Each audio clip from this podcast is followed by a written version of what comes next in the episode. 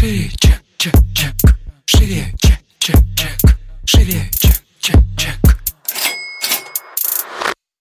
Всем привет! Это выпуск подкаста «Шире чек». Меня зовут Ира Подрез, и дважды в неделю вы слышите мой голос. В этом подкасте мы говорим про продажи, как перестать их бояться, как побороть синдром самозванца, как поднять чек и начать зарабатывать больше. Ну и самое главное, к чему мы с вами идем, это системные продажи. Сегодня наш очередной выпуск с ответами на вопросы, которые вы задаете мне в моем инстаграм. Если вы на него еще не подписаны, обязательно подпишитесь. Ира, нижнее подчеркивание, подрез. Ну и периодически я выкладываю окошки у себя в сторис. А, соответственно, не стесняйтесь задавать туда вопросы, потому что все ответы вы услышите обязательно в подкастах. Ну что, погнали. Чек, чек, чек. Шире, Как выйти из выгорания, когда нет финансовой подушки и времени? Я бы здесь рекомендовала, наверное, начать просто вводить отдых, да, там, я уверена, что вы можете выделить 2-3 часа времени в день, да, и начать, то есть рабочий день свой тупо начать сокращать, чтобы больше отдыхать. Не останавливаться всем прям все процессы рабочие, а просто начать увеличить, потому что, по сути, когда я выходила из выгорания, я не уходила в отпуск там на, не знаю, там полгода, еще что-то. Нет, э, ну, у меня первый период, как бы муж мне помогал, месяц, наверное, полтора, вот, а далее просто я, соответственно, э, сокращала рабочий день. И у меня до этого были периоды выгорания, то есть это не первый мой период выгорания был, да, в прошлом году, вот, когда я именно сокращала количество работы, при этом понимаю, что у меня реально тогда некому было помогать, Э, то есть даже если вы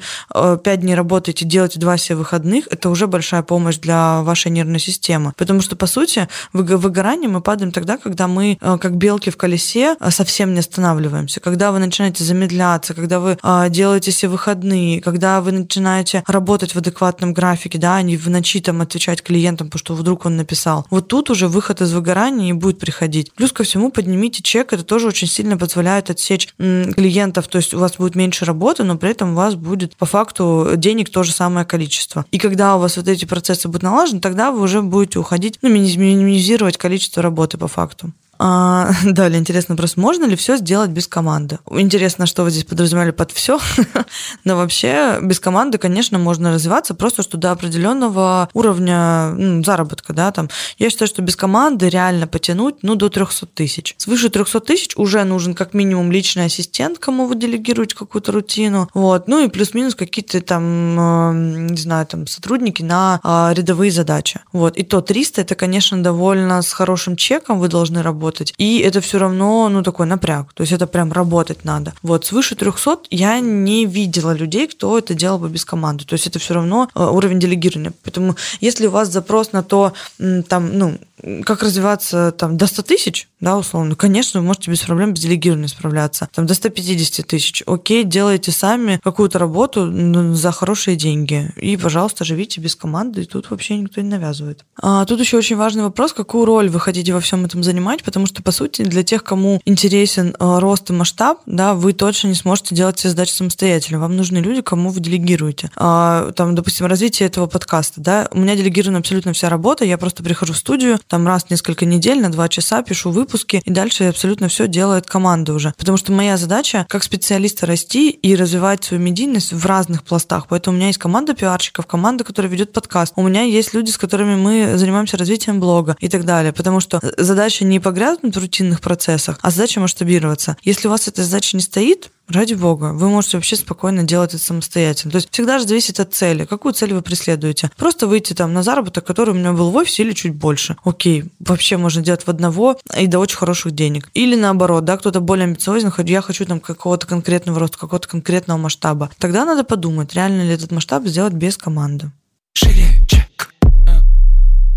Как быть, если друзья просят оказать услугу, а я говорю, что это платно, и они сливаются? Послать таких друзей в жопу. Потому что это люди, которые первые обесценивают ваш труд. А почему ваш труд стоит бесплатно? Вы можете им в ответ просто спросить, типа, а ты мне можешь сделать свою услугу бесплатно? Они, наверное, тоже чем-то занимаются. И вот посмотрите на их реакцию. Просто как бы это люди, которые, скорее всего, и себя не ценят, и поэтому других тоже не ценят. И их труд аналогично не ценят. Я вообще не знаю, можно ли ваших друзей назвать друзьями, да, если они просят, э, ну, работать вас бесплатно. Если бы вас начальник попросил работать бесплатно, вы бы что сказали? Рабовладелец. Заставляют их работать бесплатно. Вот ваши друзья стоят вот в этой роли. Я всем своим друзьям плачу.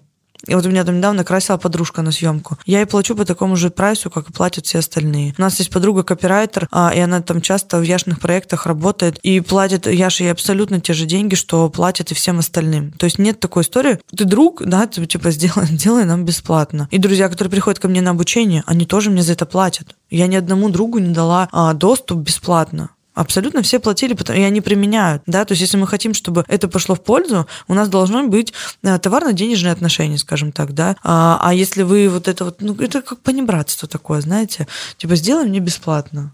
Ну, я не знаю, типа, пусть кто-нибудь другой делает бесплатно.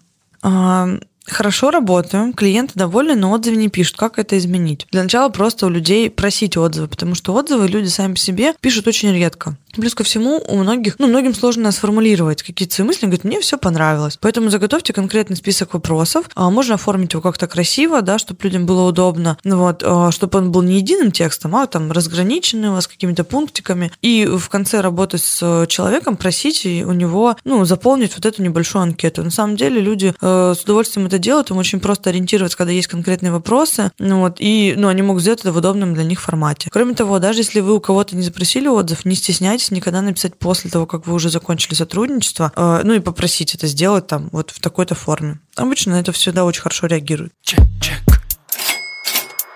На этом наши вопросы подошли к концу. Спасибо большое за то, что вы их задаете. Мне всегда очень интересно а, с вами работать в таком диалоге, и я с удовольствием записываю ответ на ваши вопросы. На этом я с вами прощаюсь. Ставьте звездочки нам в iTunes, пишите свои вопросы обязательно мне в блог, и встречаемся с вами в следующем выпуске. Всем пока!